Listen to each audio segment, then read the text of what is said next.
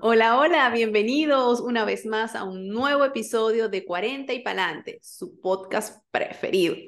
¿Cómo estás, amiga? Hola, amiga, ¿cómo estás? ¿Cómo estuvo tu fin? Muy bien, gracias a Dios, todo excelente, excelente. Yendo bueno, siempre bueno. hacia adelante, Como Dios manda. como Dios manda. Sí. Y bueno, muy contenta, ¿sabes? Porque en estos días, pues, como tú bien sabes, hemos tenido eh, como que muchos comentarios acerca del podcast, comentarios muy bonitos, pues, que nos motivan a, a seguir estando o haciendo crecer este espacio para todos los de nuestra generación, pues. Eh, de verdad que hay ido comentarios que, cónchale, que, que lo hacen a uno sentir que, que mira, que estamos haciendo algo, algo bien. Que, que servimos para algo en esta vida. Sí, hemos tocado corazones.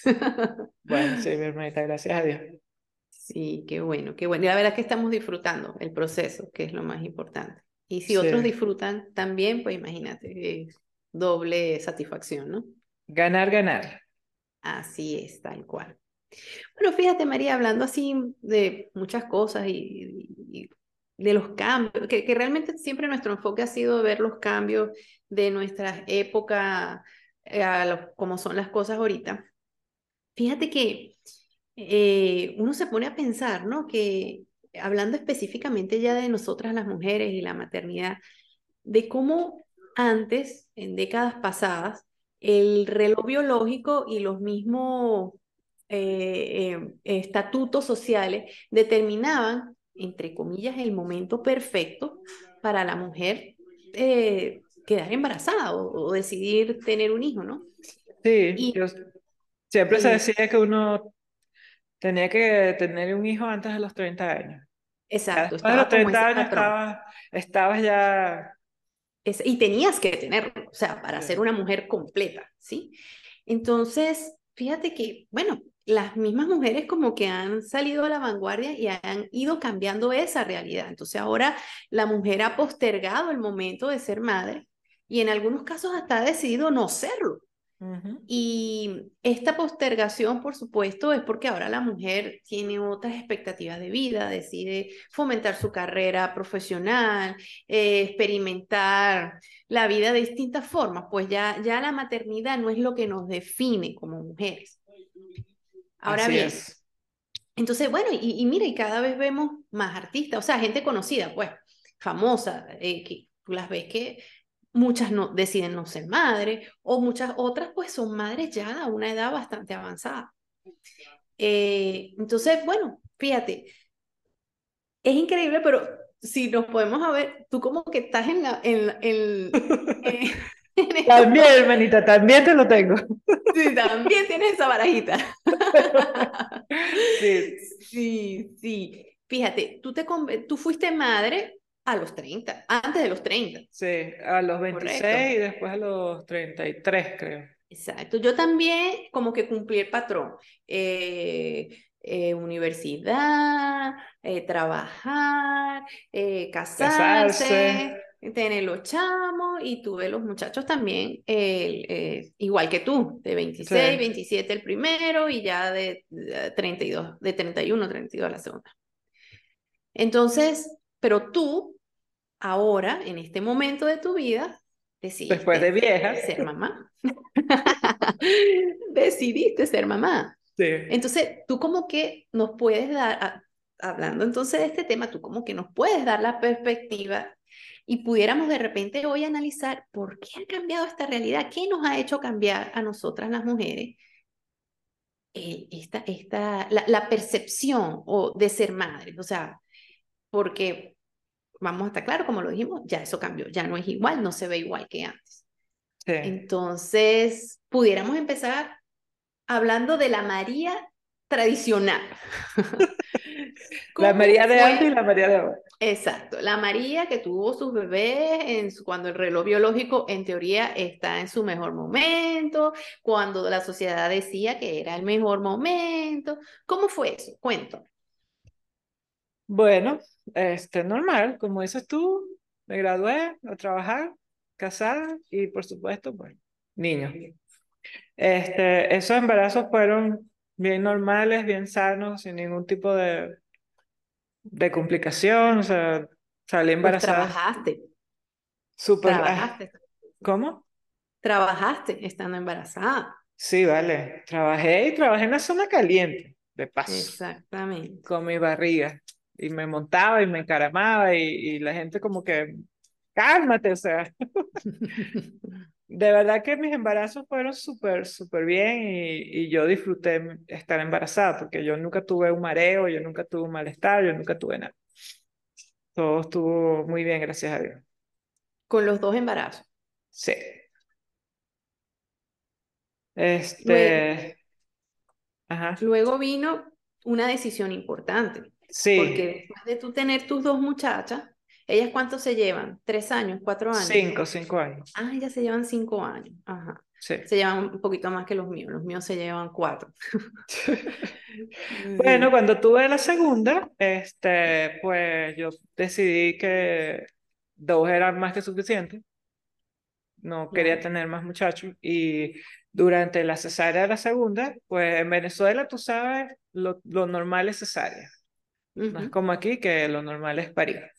Sí. No fue que me hicieron cesárea porque hubo una complicación ni nada, simplemente porque eso es, pues uno, es que, uno hace su schedule de cesárea y es lo más fácil, pues es lo más, más Sí. tranquilo y más controlado.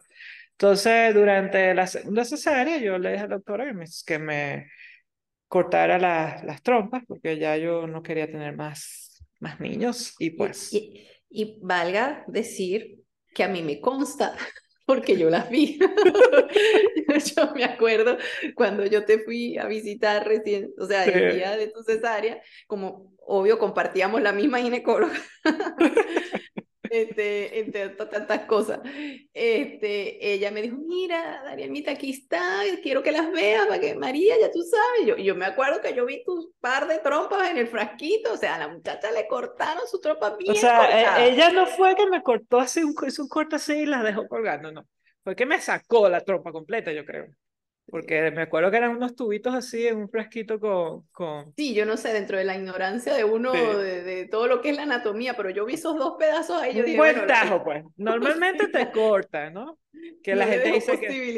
No, no, ahí, ahí no había manera de que, de que un bicho eso saltara para allá hacerlo. No, no, no, no, tendría que ser David Copperfield, una cosa así. No, no, y yo, es más, yo me acuerdo, María, que yo tengo a Andrea un año después de que tú tienes Sí. a, a Ana, eh, a, a- María. A María, y yo recuerdo que a mí la doctora sí no me mostró eso. Y yo tú andabas asustada. Y yo andaba asustada, yo decía, bueno, pero a mí la doctora no me mostró. Ah, Yo sí vi las de María, pero las mías no. ¿Dónde están mis pedazos? Para yo estar segura de No que es no voy a justo, no es justo. No, no, no, no, no, no. Bueno, sí, a mí me cortaron bien cortas esas trompas. Pero te pregunto, te pregunto algo, amiga. ¿Tuviste miedo de tomar esa decisión, un sustigo, que te pudieras No. arrepentir después? Porque lo primero que le dicen a uno, porque me imagino que lo mismo que me dijo la doctora Ana, te lo dijo a ti. Sí, o sea, sí, ella estaba renuente. joven, ella estaba renuente. Yo me acuerdo que cuando yo entré al, al pabellón para la cesárea de Andrea, yo le digo, doctora, acuérdese que me tiene que ligar. Sí, Darielmita, yo sé, ella me decía Darielmita. Me, yo acuérdese, doctora, por favor. yo le-". Porque ella, ella no quería ligar, Sí. porque estábamos todavía en una edad Joven. donde, joven, Produ- pues, productiva.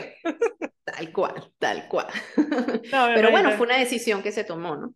Sí, no, yo tengo ese problema cuando quiero algo, voy lo hago y, y lo hago, o sea, no estoy, no, muy, pues, son muy, yo diría prácticamente nunca tengo como un, un tira y encoge de para adelante y para atrás, o sea, se me metaron en la cabeza y voy y ya, o sea, no estoy viendo mucho para los lados. Y ella sí, ella estaba renuente, que no, que no, que las hormonas, que no sé qué, yo que no, que no, que yo no quiero más muchachos, que no, que, o sea, ya no me importa, de aquí para adelante, yo estoy bien conmigo, o sea, fue una decisión tomada sin ni Sí. siquiera pensar en Un arrepentimientos. Sí. Bueno, este, en mi caso, yo decía, bueno, eh, fuera hembra o, o sea, yo había tenido al varón primero, obviamente yo quería tener una hembrita, se me dio la hembrita, que la pude planificar, o sea, yo decidí que ese era el sexo y se pudo hacer. Y yo decía, bueno, igualmente si hubiese sido varón, yo lo dejaba hasta ahí, porque yo sí también, o sea, como que tenía la determinación, no, ya dos está bien. De hecho, yo considero que si yo me hubiese demorado un tiempito más en quedar en estado, a lo mejor hasta ni lo hago, porque Ya después que uno los ve grandes, que ya, no, que ya caminan, que ya se defienden, que ya no se enferman de gripe tanto, que ya van solo a la escuela, que comen solo. Mira, volver a empezar a cambiar pañal, ay, hay que pensarlo. Sí, sí. Bueno, Ana Isabel ya tenía cinco años y ya era casi que Claro. independiente. Y yo no quería volver a pasar por una cesárea. O sea, María Laura fue, fue un chepazo. Sí, sí, sí, sí, sí. Ajá, entonces fíjate, ok, te ligaste, tomaste tu decisión, ya tú decías, bueno, ya yo cumplí con la población mundial, Sí. Con mi deber, aporte, con mi deber social. mi deber social, tengo mis dos muchachos, me ligo. Pero entonces, uno nunca sabe lo que el destino le tiene a uno. Tu vida cambió, vino un divorcio, vino un cambio de, de perspectiva de vida, un cambio de país, un cambio de trabajo y apareció otra persona súper importante en tu vida también. Entonces, hubo muchos cambios. Y el cambio que de repente más nos sorprende a todos es que decidiste volver a ser madre después de qué? 12 años, 13 años que tiene ahorita. Sí, Bueno, ¿verdad? 13 María años. tiene 14. Pero cuando quedaste embarazada, pues Sí, ella sí, tenía, o sea, tenía- cuando ella más o menos ya tenía 13, ya tú dijiste, bueno, Cuando Pero- tenía 12 más o menos por ahí. Bueno, imagínate, 12 años, o sea, es como volver a ser mamá primeriza, Yes. ¿cierto? Sí, totalmente. A mí ya había. Ya a mí se me había olvidado todo. Yo tuve que. Una compañera de trabajo que había salido embarazada, eh, que acaba de tener un bebé cuando yo estaba ya a mitad de camino. eh, tuve que, mira, ¿qué hago con esto? ¿Cómo hago esto? ¿Cómo hago aquello? Ajá, ¿y qué hago aquí? Porque de verdad que todo, todo se me olvidó, todo. No sabía Claro, es ni cómo increíble. preparar un tetero. Ahorita que dices eso, María, yo me acuerdo que a mí me pasó con José Miguel. Es que yo no sabía nada de bebés, o sea, nada, nada. Y, y, o sea, por lo menos hay mujeres que, que tienen como esa Sí. cosa, ese, ese don hacia la maternidad, que nacen, que le gusta a cualquier muchachito y todo muchachito se le pega y cuida a los chiquiticos y conoce a la amiga que tiene el... Bueno, yo no fui de esas. Yo tampoco. Y yo nunca tuve primitos chiquitos que tuviera yo que cuidar o nada de eso, ni, ni hermanos mayores con hijos, na- nada, nada, nada de contacto con bebés. Más bien yo creo que yo no era así, como muy con los niños. Y entonces, bueno, yo me acuerdo que yo salgo de la clínica y a mí me dicen, póngase el bebé en el seno, ¿no? Ajá, me pongo a José Miguel y yo que José Miguel se pega ahí, le da, le da, guau, guau, guau. Y bueno, ese muchacho comió. Claro, a mí tampoco me explicaron mucho porque supongo, supongo que ellos supusieron que yo sabía.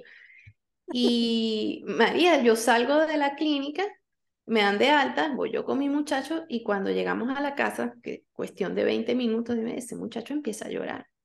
Llorar, pero un...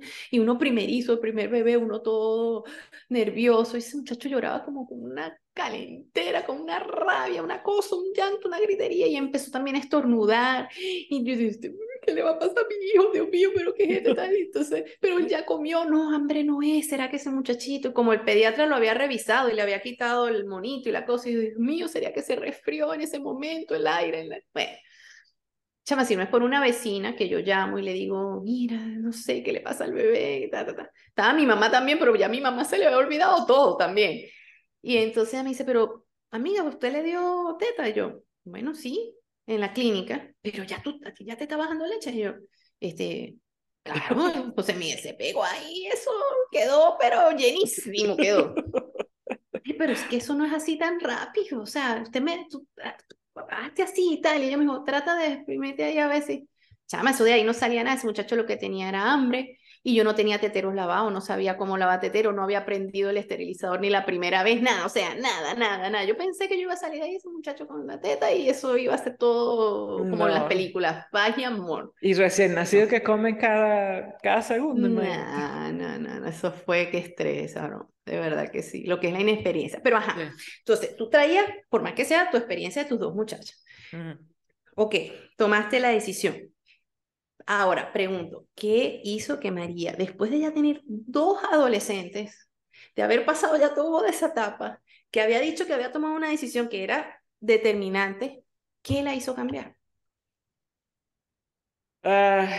Será el amor, mi hermanita, no sé. Este, El amor lo cambia todo, dice. sí, bueno, chama, bueno, tú estuviste ahí, tú viste conmigo mis experiencias con los otros dos. Este, yo sentí una falta de vivir una experiencia bonita, ¿no? Durante el embarazo.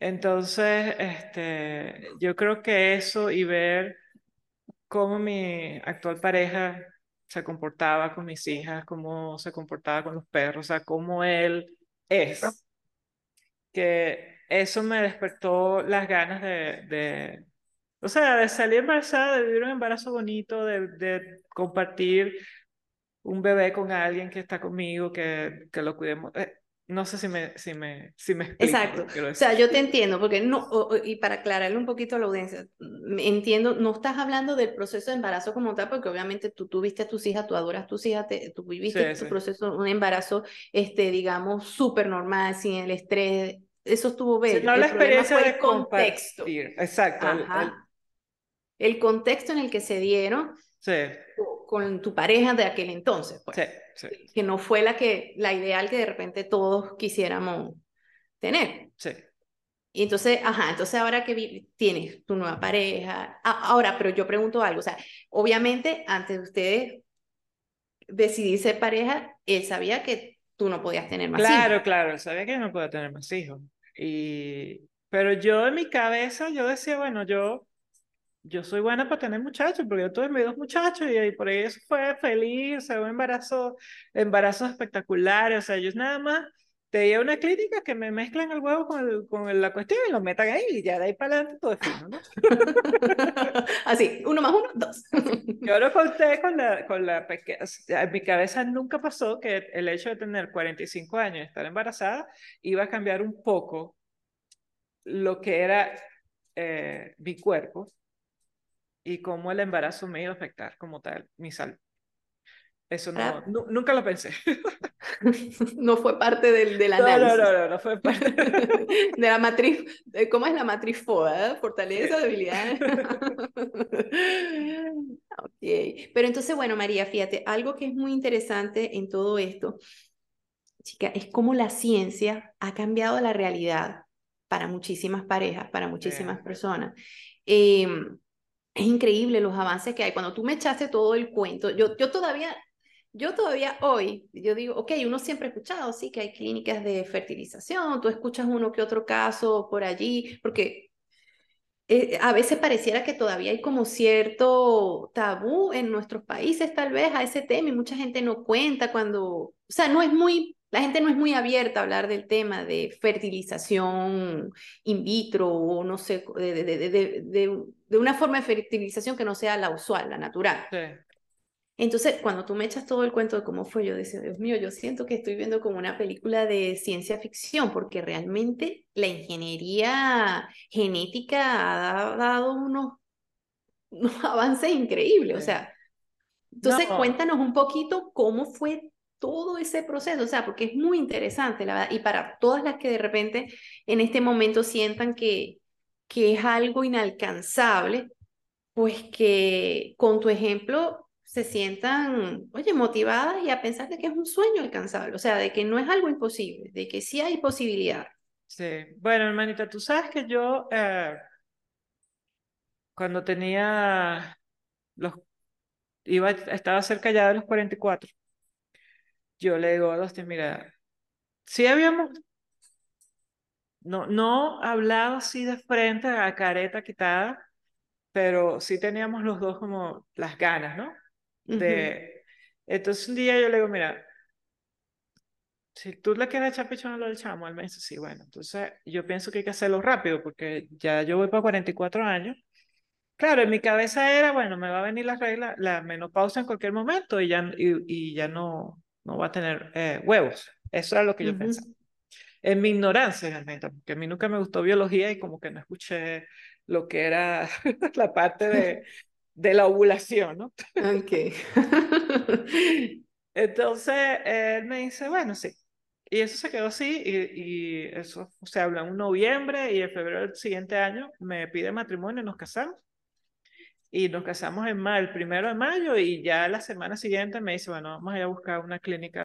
Entonces, bueno, fuimos conseguimos a la clínica, este, yo cumplí año, 44 años en, en junio y en mayo yo me dicen por casualidad alguien canceló su cita, la doctora tiene una cita esta tarde, o sea, todo fue así rápido, ¿no? Hablo con la doctora y me dice, ¿cuántos años tiene? Yo tengo 43. Me dice, bueno, tenemos que empezar, si quieres, que, o sea, claro, la gente habla de que se hizo el y no sé qué, pero no he hecho el cuento completo, mi hermanita, de todo lo que es eso. Claro, que es lo que quiero que hoy demos con detalles, pues, porque por, por si, como te digo, porque debe haber mucha gente que, que lo piensa, que no se atreve, que no busca, o que piensa que eso es puro de película, que son casos específicos. o que no se puede, o sea. O que no se puede. o este le da miedo que le digan que no. En este país todo se puede, mi hermanita. Eso es cierto. Si Dios quiere, todo se puede. Bueno, el caso es que yo voy y me dice, mira, el seguro le, legalmente el seguro legalmente tiene que cubrir ciertos gastos. No cubre el in vitro como tal, pero todos los exámenes que te hacen para estar seguro de que tu cuerpo está bien, 100%, para ir a un in vitro, que son bien caros y que son un montón de exámenes, eso lo cubre el seguro. Okay. Y legalmente el seguro está obligado a cubrir esos, esos ah, exámenes hasta los 44 años de una mujer. Fíjate cómo nos ponen límites, ¿no? Todo, en todos lados. o sea, digo, la edad, pues, me refiero. De, eso más o menos, Eso más o menos lo que yo me acuerdo, yo puedo tal vez estar equivocada por aquí por allá, pero eso es, lo que quedó en mi memoria, pero esto fue en el 2021, nuestro primer intento. Entonces me dice, mira, si le vas a querer echar pichón, hay que echarle pichón de una, porque ya tú vas a cumplir 44 años este, en un mes, y si lo hacemos antes de eso, el seguro puede cumplir. Entonces, son un montón de gastos, ¿no? Porque primero los exámenes que te hacen es un día completo en la clínica, donde me sacaron no sé cuántos litros de sangre, me hicieron todos los exámenes existentes, los cuales pasé todos al pelo. Y yo, es que estoy muchachita, chica. muchachita, yo, ¿qué dijo? ¿Qué te digo? Bueno, hermanita, entonces, ok, la doctora nos sienta, nos dice, mira, ahí es donde me dice que uno nace, la mujer nace con todos sus huevitos ya hechos. Contaditos. Contaditos, o sea, es como que naces y te dan una cuenta de ahorro. Esto, son este es tu dinero que vas a tener para el resto de tu vida. Cada periodo tú gastas los huevitos que salgan en este periodo. Los otros huevitos siguen en el banco. Y claro, esos huevitos que no salen en su momento, se van envejeciendo junto contigo. Por lo tanto, van perdiendo propiedades y se van haciendo más viejos y es más difícil que si alguno de esos salga y se crea un, un embrión, sea un embrión sano, porque ya estos huevos que van quedando ahí, pues ya tienen la misma edad tuya. Así como tu cuerpo se va desgastando y ya empiezas a, sentir que te duele la rodilla, la broma, esos huevitos también ya están más, más, más viejitos. Pues. Eso era lo que yo no sabía, ¿no? Me confieso ignorante en la materia, nunca. Entonces ese fue el primer, el primer strike que llevé. O el primer, el primer obstáculo a... Sí, y la doctora me dice, mira, el porcentaje de que tú, un huevo tuyo, esté bueno, es de menos del 2%. 2%, María. Tenías todo en contra, prácticamente. Sí. Ella dice que una mujer con un embrión, un embrión hecho puede salir embarazada hasta los, creo que fue 52, 53 años que me dijo, ¿no?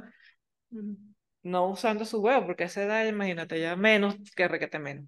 Pero como embarazada, como llevar un, embarazo, el cuerpo de la mujer, porque yo le pregunté hasta cuándo, hasta qué año tengo chance de, salir embarazada si, si tengo un embrión o un óvulo congelado, que lo, tú sabes, ¿no?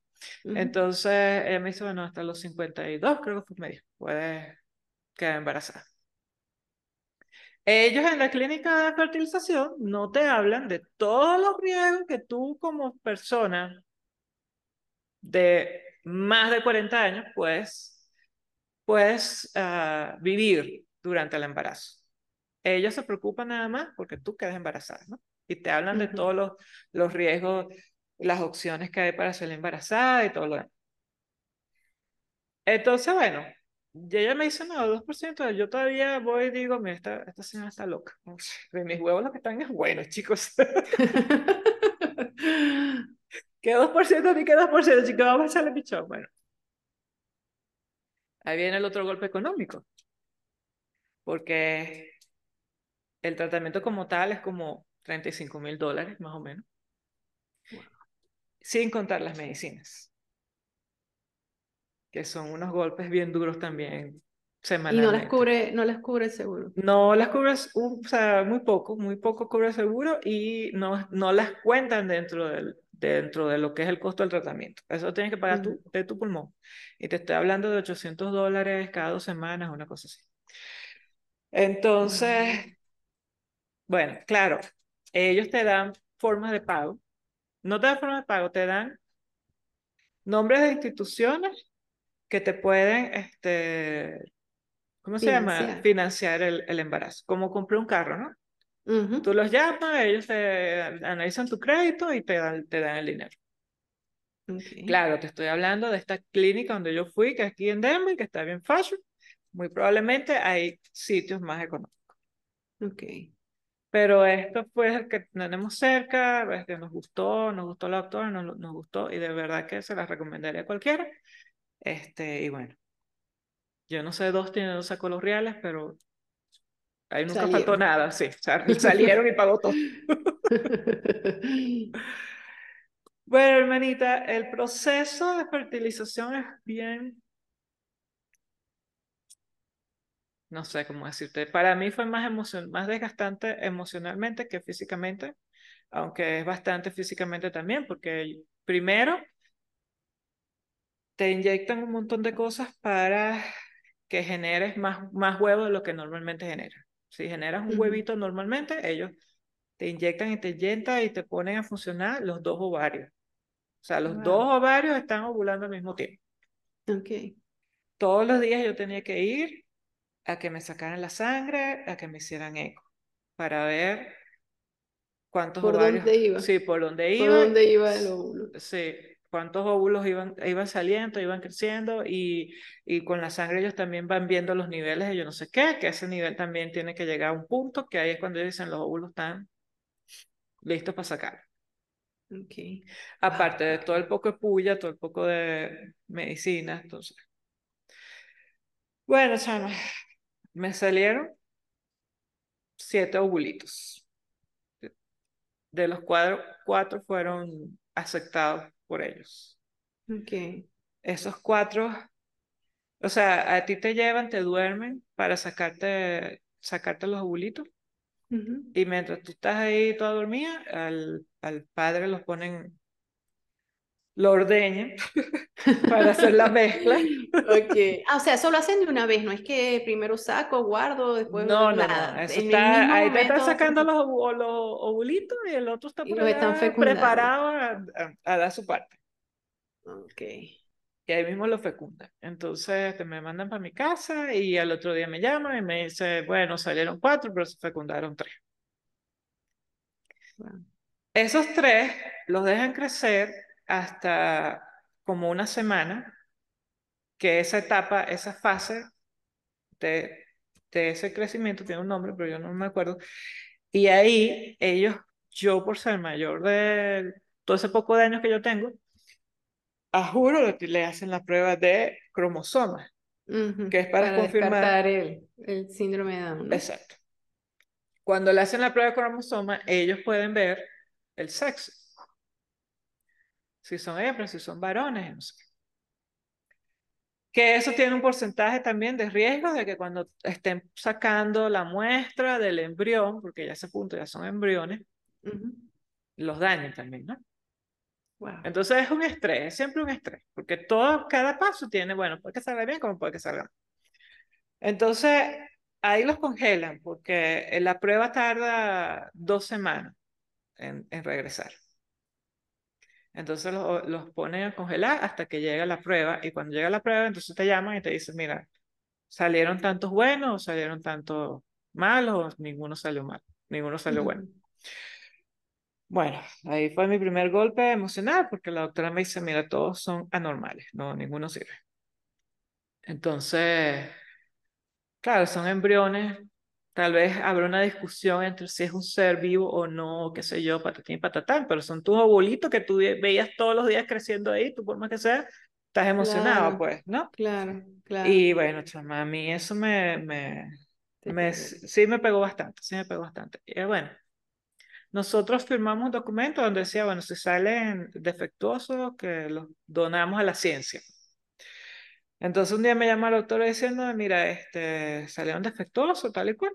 Y ya a la semana siguiente, cuando ya a mí se me estaba medio olvidando la cosa, viene otra gente y me llama, ah, so sorry for your loss, lo siento mucho por su pérdida, pero estoy informando que vamos a proceder a hacer experimentos con, su, con, su, Ay. con sus embriones. Y yo, o sea, ¿cuál es la necesidad? ¿Cuál es la necesidad de decirme eso, no? Sí, sí, sí. Pero bueno, nos pregunta que si queríamos intentar otra vez y yo le dije, "Mira, yo necesito un tiempo para, para superar esta... María, entonces pudiéramos decir que ahí como que en verdad, en serio, hablando en serio, ahí tú dijiste, wow, sí, es, es distinto. Soy una persona ya de edad. O sea, no, mi cuerpo no es el mismo, no, no es el mismo cuerpo de hace 20 años y eso es una cuestión de que hay que asumir. Pues.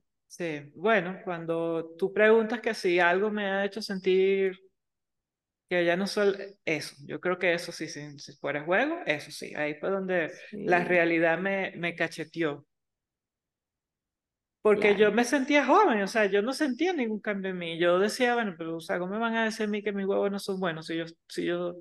Y no, y, y me pasan 500 cosas por la cabeza, o sea, ¿cómo ellos me prueban a mí que esos, esos embriones estaban defectuosos, ¿no? O sea, porque es algo que tú no Sí, sí, ves. sí, sí, sí, ¿Cómo, sí. cómo no sé yo que lo que... O sea, tú te pones a pensar mil Los cosas, ¿no? pensamientos, que ese, ese problemita que tenemos con los Sí. pensamientos. Claro, entonces yo tuve mi época de, de, de tristeza y no sé qué, como yo te digo, mi técnica es, yo me dije a mí misma, yo dije, mira, te voy a dar una semana para que pases tu duelo y ya, porque, o sea, no se murió nadie, tus dos hijas están sanas, todo el mundo está bien, es algo que nunca conociste ni siquiera, entonces no hay razón para estar eh, tanto tiempo.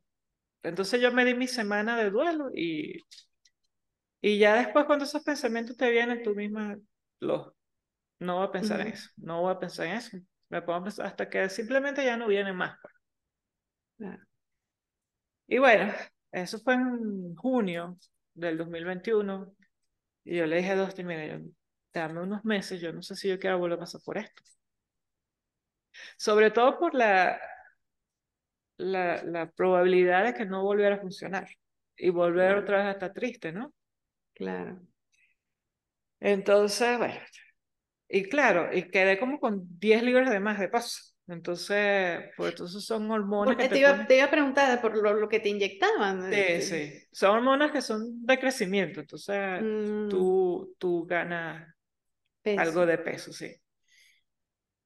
Bueno, chama. Wow, nada fácil, nada fácil. No, no. Realmente hay que tener como interesa, bueno, lo que hablamos inclusive en el episodio anterior, eh, nervios de acero y mucha inteligencia emocional para este tipo de pruebas que le pone a uno la vida, ¿no?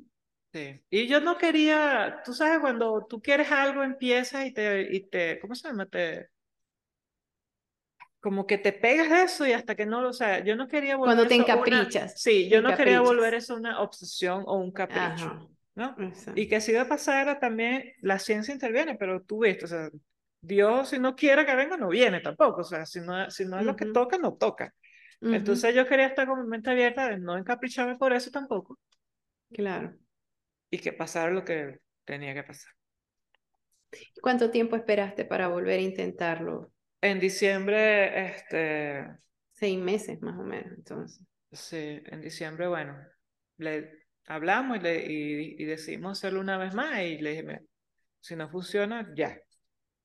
Esta es la última, no, no voy a intentarlo otra vez. Aparte de que carísimo mi meta, o sea, ya iban a ser otros Claro, 30 mil 30 mil dólares más, ¿no? claro. Claro, los exámenes previos duran un año, entonces yo pude usar los que ya me habían hecho para la otra. No Por lo menos el gasto de los exámenes no tuviste sí, que y no tuve que volver a pasar por eso, por ejemplo, eso es una sacadera de sangre, o sea. Y bueno, este, la segundo intento fue Pues Positivo. positivos, eh, salieron tres embriones sanos y, y nos dijeron el sexo, nos dijeron elegir que cualquiera, elegimos el que elegimos. Entonces me tocó vivir la segunda parte, que es la transferencia, que es cuando te meten el embrión. Ujú.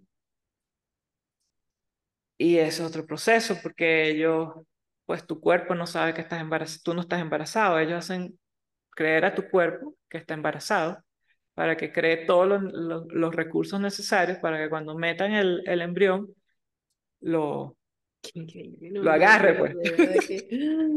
es impresionante todo esto. Sí, eso sería bueno tener un gráfico aquí. Ellos crecen al embrión un poquito más hasta la faceta que es, porque yo de esto lo aprendí ya después que me puse a investigar, a revisar internet y broma, pues. Claro. El, el embrión se hace como en las trompas por ahí.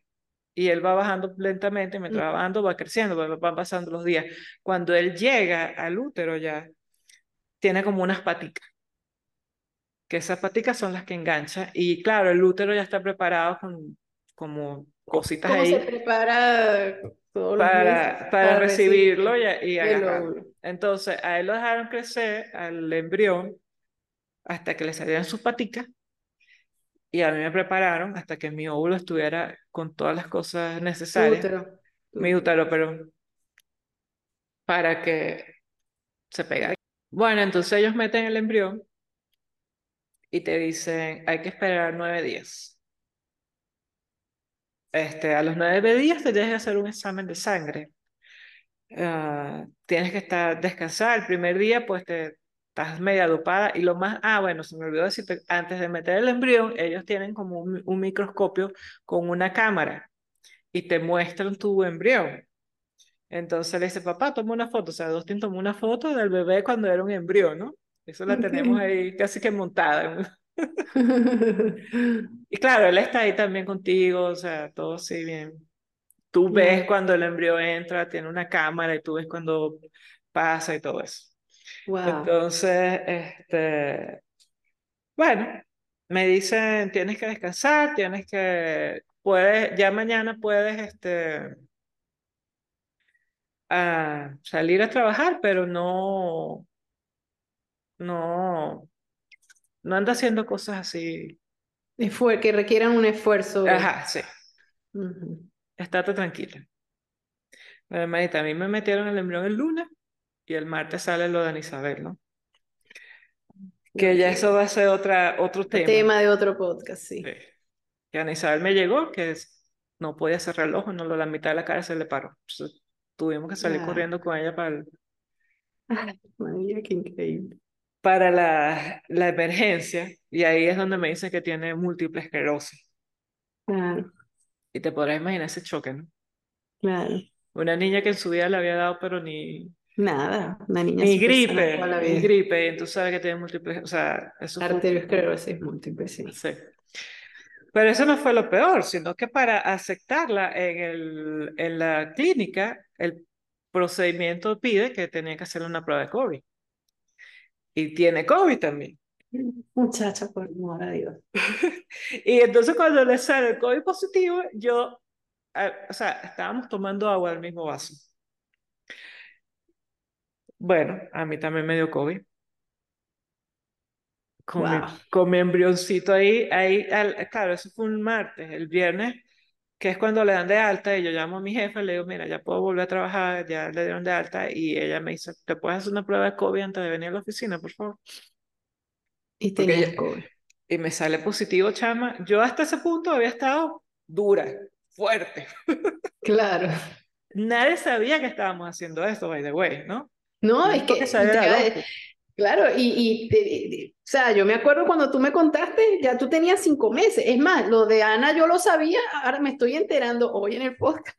Este, ya tú estabas embarazada y estabas pasando por toda esa situación Sí. cuando pasa lo de Ana.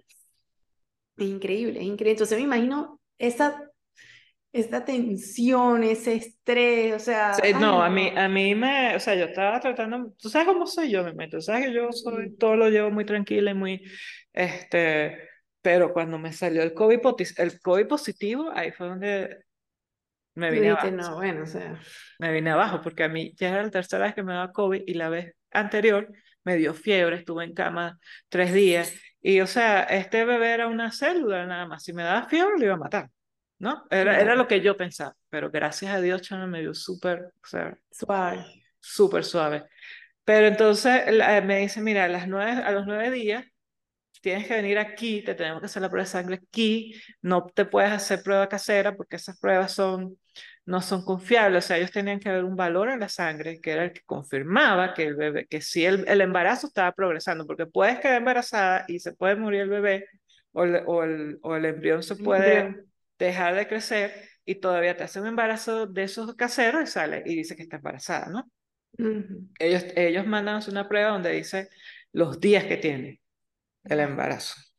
Y eso es lo que ellos le confirman, que sí está progresando. Bueno, chama, entonces se llegó el día 9 y yo llamo para allá y yo le digo, mira, yo tengo COVID, ¿cómo hago? Y me dice, para acá no te asomes.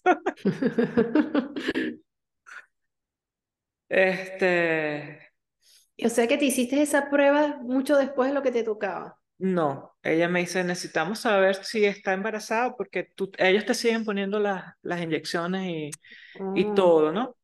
Y si no estás embarazada, entonces te las quitan. claro.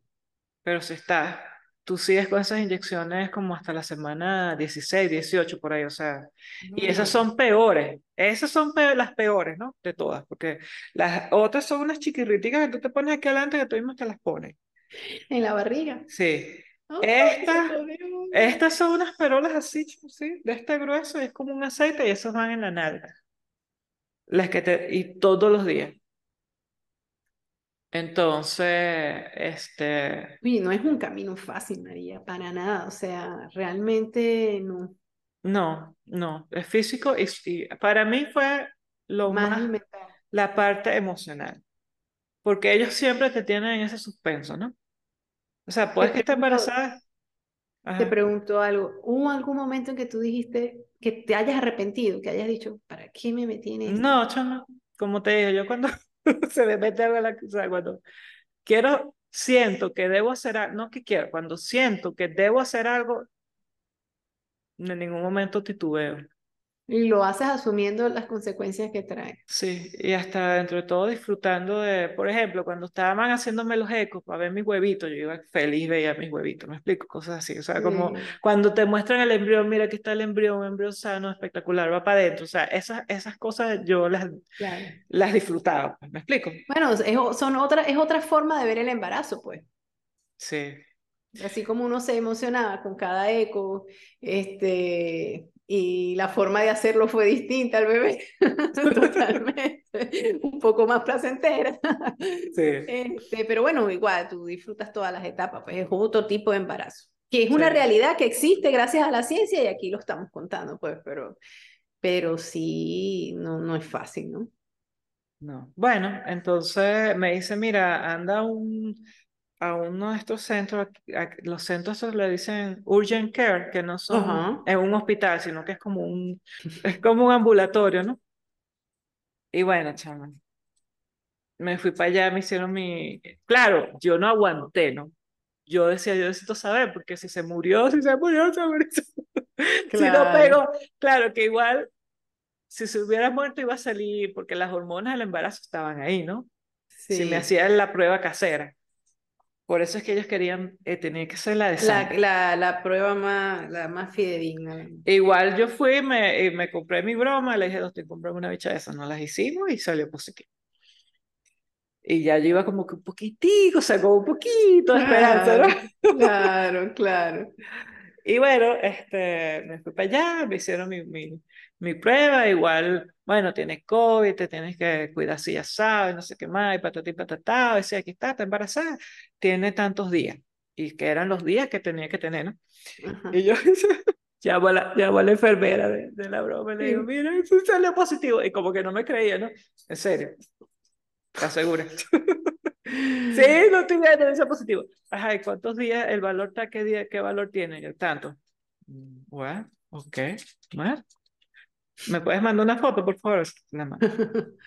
O sea, nivel desbloqueado. Vamos al siguiente. Sí, sí. Pero todavía no puedes celebrar porque hay que esperar la semana no sé cuál a ver si se formó el corazón. Y estoy yo esperando la semana no sé cuál a ver si se formó el corazón. Wow, María, eso, o sea, eso fue paso, o sea, realmente la, la escenificación del paso a paso, con todo la, el, el, el, el contexto emocional que implicaba cada paso de eso. Sí, y claro, y eso no, yo no lo quería, porque la primera vez que intentamos, sí, todo el mundo sabía. Y yo sí tengo esa cosa de cuando tengo algo muy, muy, muy importante, no me gusta decírselo a nadie, ¿no? Sobre todo porque, bueno, si no, si, si no se da, entonces no quiero como que generar las emociones positivas o negativas que se puedan generar cuando estás haciendo algo, ¿no? Que nunca sabes si la gente le gusta, o no le gusta, qué sé yo, y al final no se da, y entonces ya pasaste todo ese drama sin necesidad. Entonces la segunda vez yo les dije a dos mira, nadie puede saber, nadie, nadie, ni tus papás, nadie, nada más tú y yo. Entonces yo ponía mi cita, porque hay que ir todos los días para la broma esa, a las 7 de la mañana. Y a las 8 estaba aquí en la casa a despertar a mis hijas, llevarlas al colegio, nadie se enteraba ni siquiera. Ellas tampoco sabían, ellas tampoco sabían. Nadie sabía. Ya. Bueno, sigamos entonces ya superaste el, el, sí, positivo. Ajá, entonces me dice hay que esperar la semana, no me acuerdo cuál. El corazón. El corazón. Los latidos del corazón. Bueno, chamo. Y uno va todo asustado, llegó la broma, si, si hay corazón, habemos corazón. Otro nivel desbloqueado. Otro nivel desbloqueado. Bueno, pero todavía no podemos celebrar, me dicen las desgraciadas. Hay que esperar a la semana 12 para ver si sigue el progreso de crecimiento. Y ellos, ellos hasta la semana 12 te ven, ya después de, de, de ahí para allá, ya eso no supera. O sea, ya ahí es con el ginecólogo, me imagino, con el que te va a hacer seguimiento como que fuera un embarazo normal. Exacto, exacto. Entonces, ya ellos de ahí me dicen, mira, esa, esa eh, eco de la dosis la puedes aquí o si quieres ya de una vez irte a tu, a tu ginecólogo normal para que ella empiece a ser, y yo le bueno, yo me voy con mi, con mi ginecólogo, porque si igual, más o menos, ¿para qué no? Ya de una vez empezar. Sí, ya el seguimiento con el que... Sí. Y bueno, chama, llamo a mi ginecólogo, hago mi cita, se llegó la semana 12, llego yo muy campante. Y empieza otro drama, chama.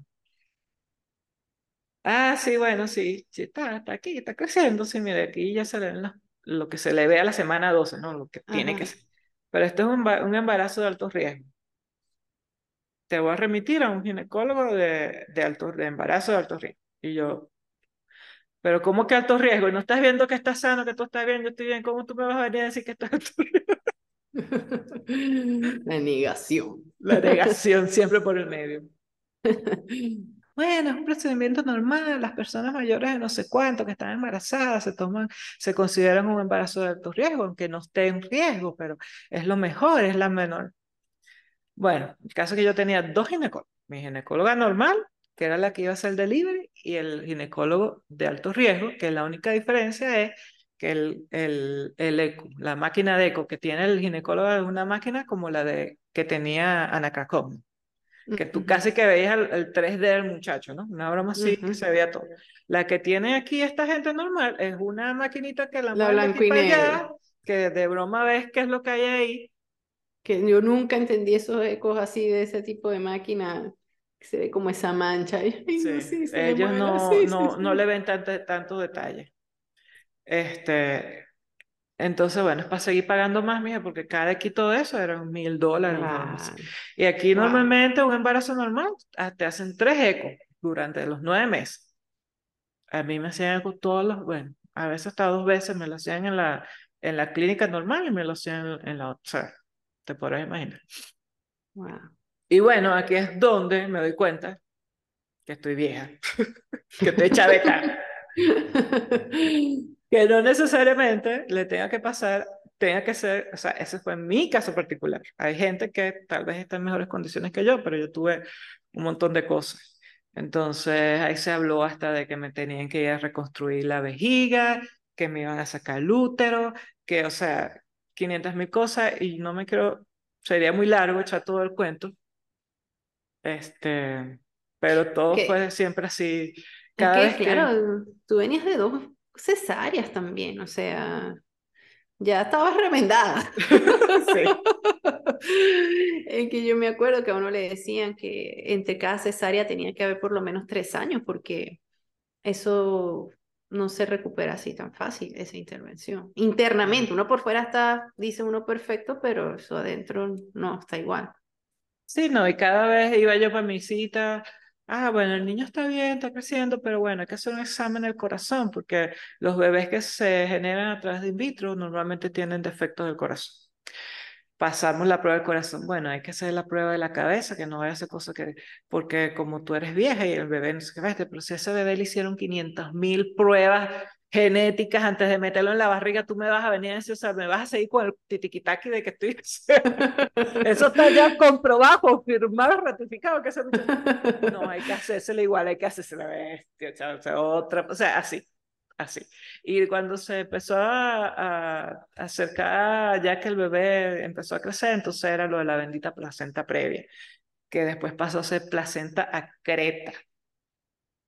Placenta previa, la placenta normalmente está aquí arriba, Es correcto. es donde se conecta el cordón umbilical. Mm. y es como una esponja donde está la sangre, donde está todo lo que se, se alimenta el bebé. En mi caso, la placenta se quedó abajo, como que entre el- mi, mi, mi vagina y el bebé.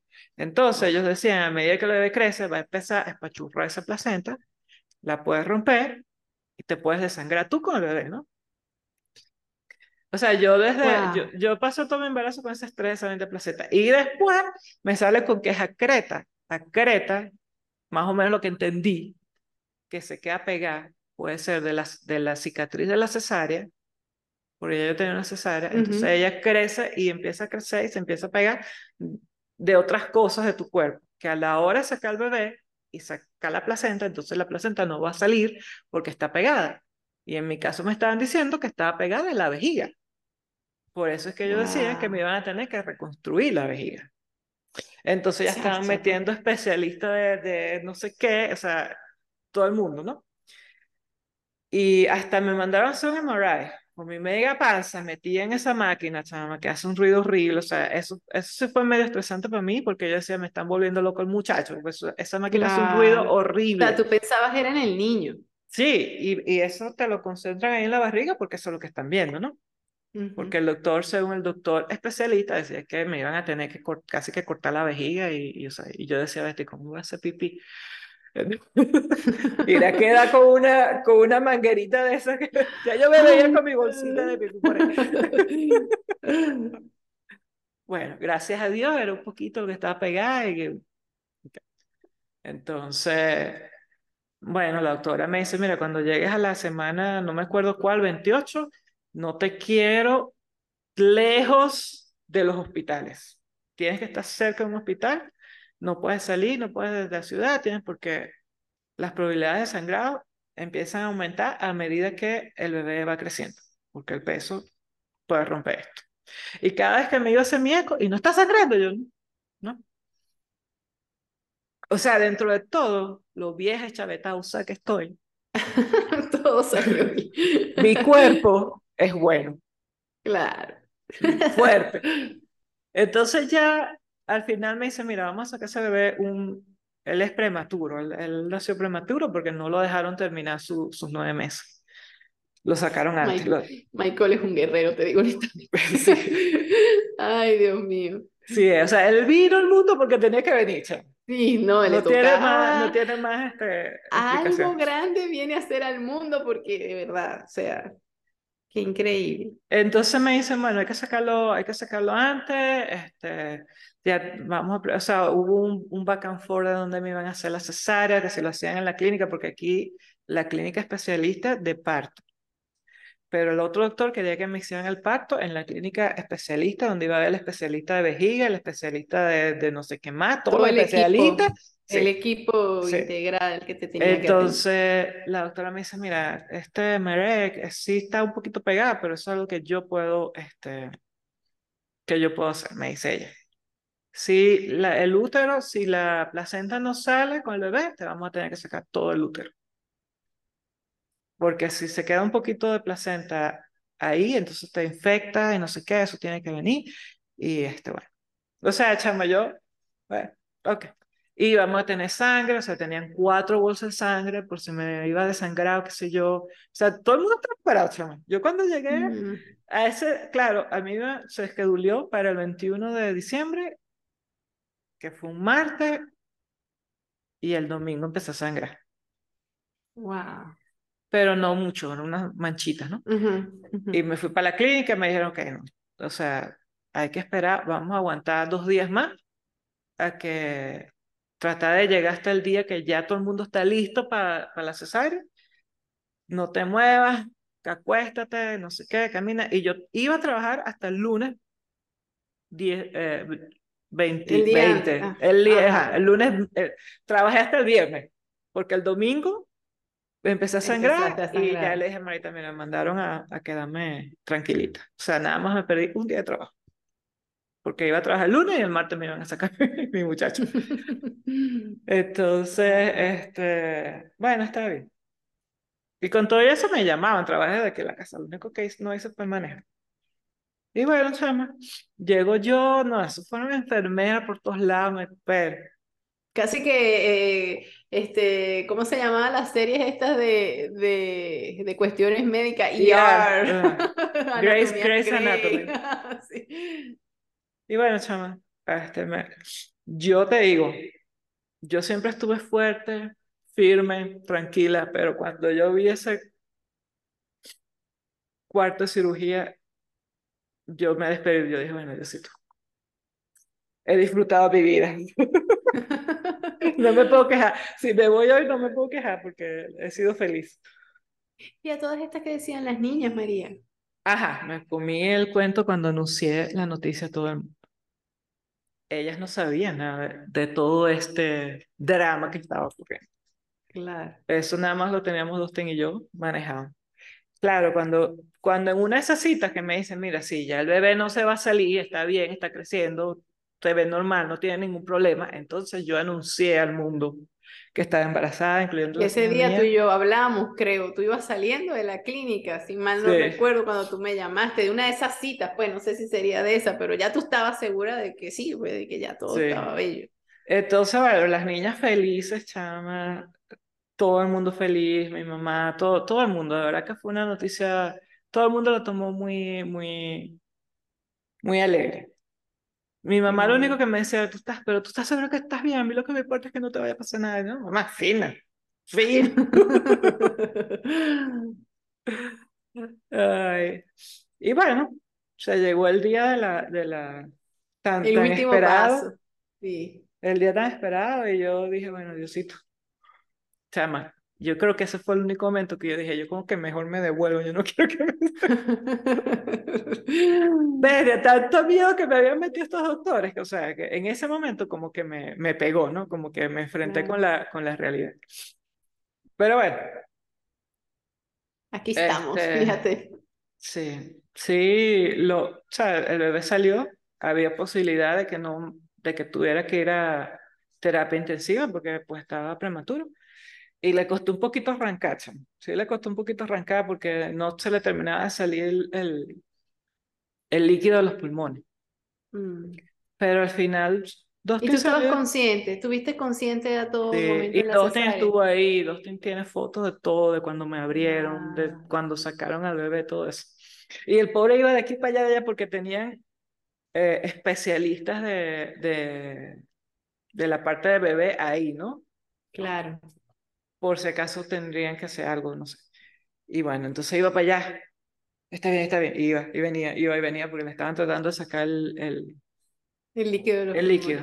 Pero al final todo salió bien y bueno, chama, me empiezan a desconectar y le dicen a él, bueno, anda, anda saliendo. Él salió de ahí con su bebé cargado, de ahí no lo soltó más. Y le dicen, ya ella viene más atrás. Y él me dice, mira, cuando yo salgo y veo que cierran esas puertas y tú no sales, ahí medio de, medio de todo. Ya a mí me habían desconectado, cerrado y empieza a sangrar. Y ahí fue donde vi la luz, la luz que me llamaba. Pero bueno, ellos tenían un poco de sangre ahí, tenían un poco de especialistas, me metieron cosas, chama, me pullaban por aquí, mete esto, mete esto. y ahí ya yo estaba como que gone, pero reviví. Wow, María, Y la doctora dice, la doctora dice, hay que, abrir- hay que, hay que sacarte el útero, hay que abrir otra vez. Y yo, no. Ya estoy bien, ya estoy bien, ya estoy bien. ya". ya no está saliendo nada, ya, Ya, ya. Y bueno, ok, está bien. Me tuvieron que poner, después que salí de me tuvieron que seguir poniendo más sangre, porque boté mucha, mucha, mucha sangre. Pero fue a raíz de lo que ya ellos habían previsto, lo de la placenta que estaba Sí. pegada. Sí, no sé, ya habían cerrado, pero ella dice, mira, después que cerramos empezó a salir ese poco, sangre", pero hubo un montón, o sea, las enfermeras me iban a visitar, tuviste una live, like, como que una experiencia de, De vida y muerte. sí, o sea, como que casi me, me estiré la pata, pues, como que botaste mucha sangre. Y no me querían dejar salir, ¿no? De, de la clínica, pero imagínate, era 21 de diciembre, yo no quería pasar Navidad en, en esa broma. Y no me querían dejar salir porque mi, mi hemoglobina iba para abajo, para abajo, para abajo, no, no, no se recuperaba, ¿no? Por todo lo que me estaban poniendo. Ujú. Y yo, la doctora venía, mira, casi que a decirme, vamos a tener que dejarte. Y yo, yo aquí no me quiero quedar, yo me quiero ir para mi casa. Y me dice, bueno, si hoy caminas y no te da mareo ni nada, te dejo ir. Chama, mira, o sea, empecé a brincar. No me dio nada. Cuando cerró la puerta, pa, para el piso. Bueno, está bien, te voy a dar de alta. Entonces me dieron de alta. Normalmente un embarazo normal, sin complicaciones, pasan, creo que son tres noches aquí en, en la clínica.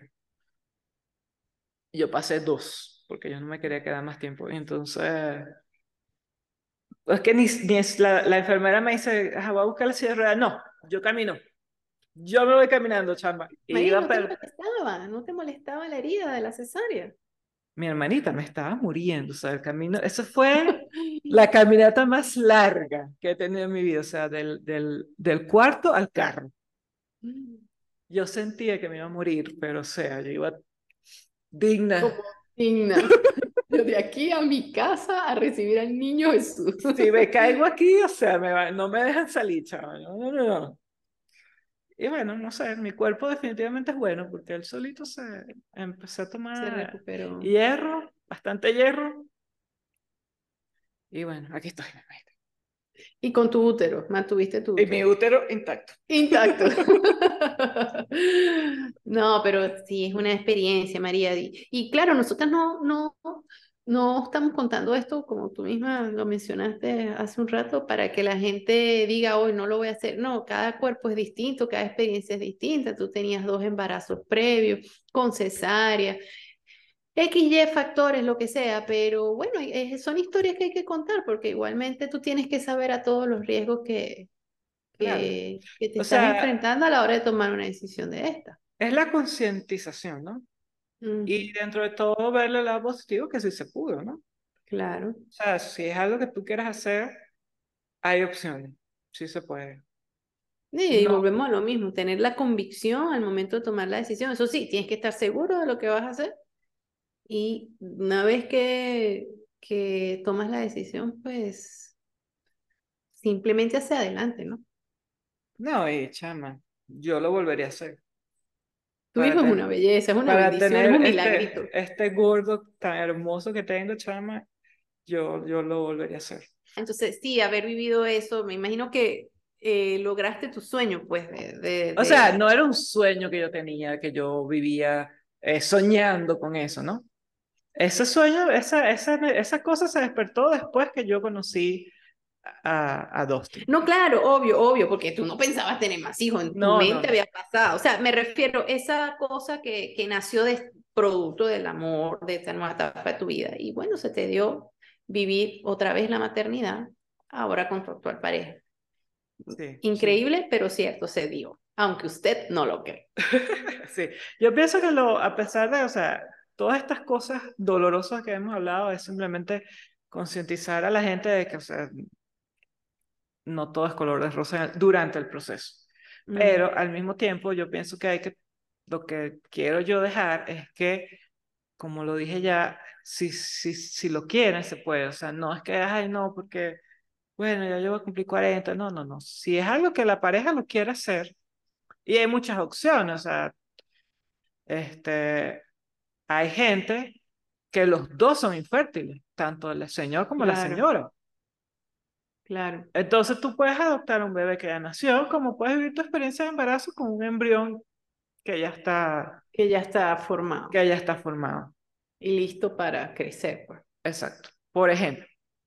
Sí, no, hay O muchas, sea, hay es que muchas hay muchas opciones, que uno no puede quedarse en opciones. su casa sentado diciendo, no, no se puede. O sea, por lo menos, si ahora lo quieres, por lo menos anda e investiga. No, que no lo puedo pagar. Mira, te dan opciones de pago. Hay bancos que te hacen crédito y los vas pagando 200 dólares mensuales. Claro, que pasas toda la vida pagándolo, pero es algo que es, es pagable, ¿no? No es una cosa Claro. que, que te vas a, a empobrecer. Por... ¿Me explico? Sí, O sea, sí. que sí hay opciones, que si tú lo quieres hacer, lo puedes hacer. ¿Y cuál sería entonces? Bueno, realmente esa sería la reflexión realmente, ¿no? Lo que queríamos, lo que queríamos dejar con este episodio de hoy, de que si tienes la inquietud, si tienes las ganas, eh, no importa, o sea, averigua, busca, no te quedes con el que hubiese pasado, sí. ¿Será que no, que sí? No, vaya, vaya, averigüe, haga un análisis, busque las maneras, acciones, porque sí, sí se puede, ¿no?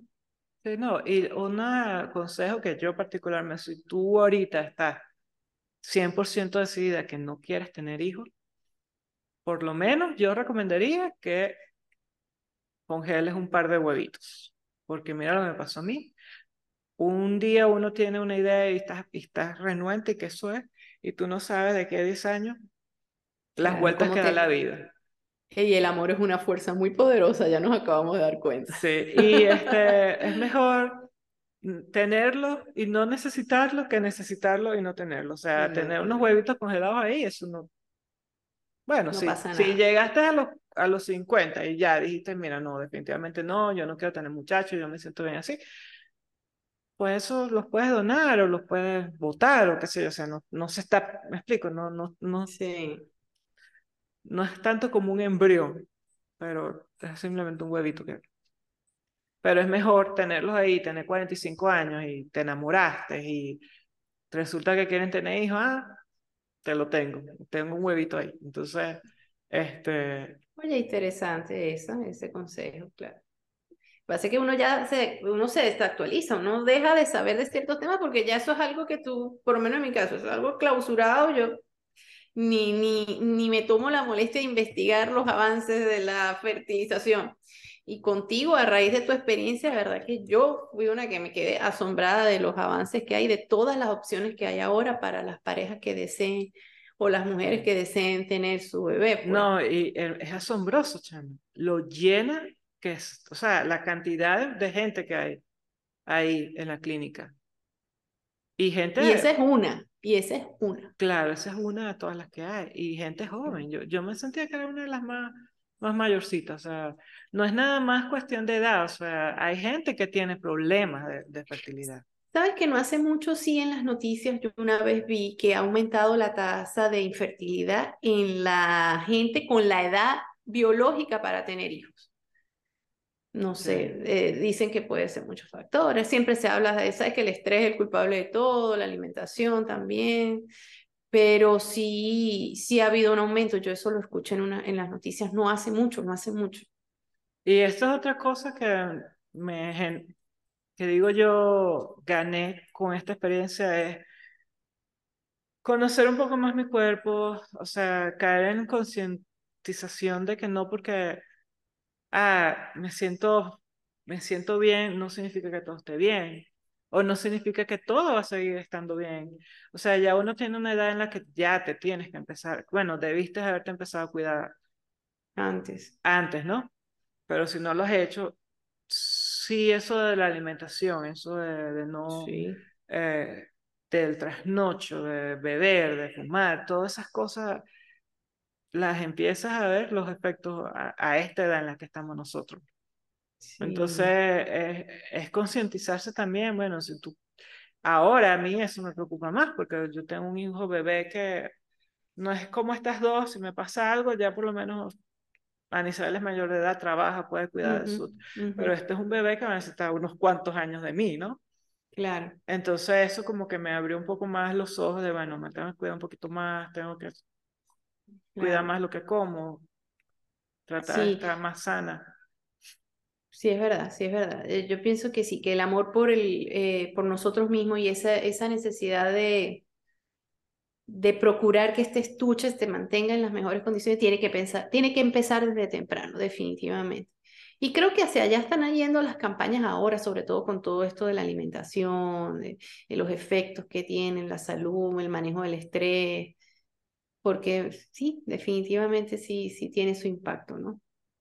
No hay que esperar a tener los problemas para tomar las acciones. Y bueno, eh, en, en próximos episodios vamos a hablar también de otras cosas relativas a eso, pero realmente yo creo que el capítulo de hoy ha sido primero como muy, muy personal, porque fue tu experiencia que quisiste compartir.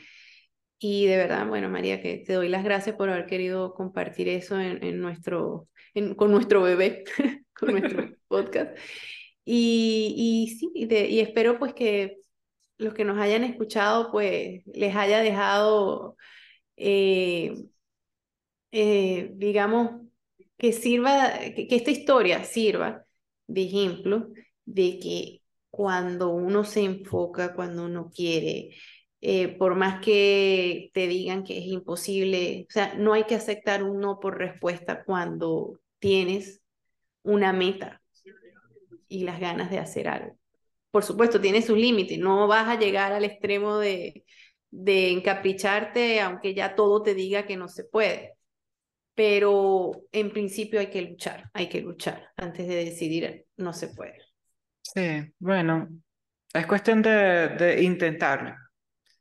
Ya después, como dices tú, si, si es algo imposible, pues ¿qué vas a hacer? Pues, no, no queda de otra. Claro, No te vas a encaprichar, no te vas a tirar del techo, pero por lo menos hacer el intento y por lo menos investigar, ¿no? A ver qué, qué, qué tanto se puede. Yo creo que los doctores cuando me llegaron, me vieron así toda embarazada y a mi edad como que por dentro dijeron, estoy... Otro, otro drama, ¿por qué esta mujer, por qué esta mujer se pone a inventar? Se ponen a Pero Dios inventar. mío, ¿no? ¿por qué no hace otra cosa? Sí, Bueno, no me lo dijeron, pero como que se los vi lo sentía. Sí, sí. Lo sentía. Bueno, así, esta ha sido, bueno, una historia muy bonita, la verdad. Vamos a, esperamos escuchar sus comentarios y, y bueno, y esperamos que de alguna manera se sientan motivados a seguir persiguiendo sus sueños. Sí, o por lo menos a estar preparados si todas las cosas que pueden ocurrir también. Exactamente, exactamente. Y si está viviendo en este momento una situación similar que usted está pensando, desea, tiene problemas para quedar embarazada, bueno, aquí tiene una historia que, de la que puede sacar mucho provecho para ayudarse a tomar la decisión más correcta. Así Pues es, sí. así es. Bueno, amiga, sabes que estaba pensando ya que hoy hablamos de embarazos y todas esas cosas. Mira, se me viene a la mente en la recomendación del movie tip de hoy, una película algo jocosa, pero yo creo que toca de alguna manera este tema de la decisión de la mujer, de si posterga, no posterga, cómo lo hago, soy madre soltera, no lo soy, consigo el amor de mi vida, sino... Y se llama Plan B, es una comedia romántica con Jennifer López y toca precisamente ese tema. Ella llegó a un punto en su vida que decidió, bueno, si aquí no, no consigo pareja, yo igual voy a ser mamá y voy a pasar por mi proceso.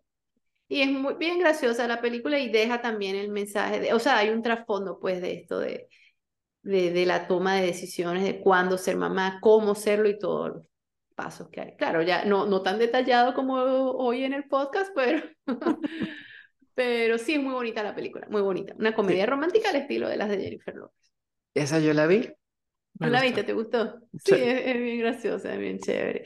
Hay una también de Jennifer Aniston, lo que pasa es que no se me Sí, viene el sí. nombre ahorita, donde ella también pasa un proceso así y le pide a un amigo que le done la, que le done, ajá, pero o ella tenía varios un ella tenía, sí, eh, ella tenía eh, un donante que supuestamente que estaba bien bueno y era así, tal cual. sí, sí. Y el mejor amigo de ella, borracho, se metió y agarró el, el, el semen y lo, lo botó y, y como lo vació, agarró y puso el de él. Sí, Y al final el hijo terminó siendo cosa que no sé si eso es posible que ocurra, porque eso, bueno, no sé.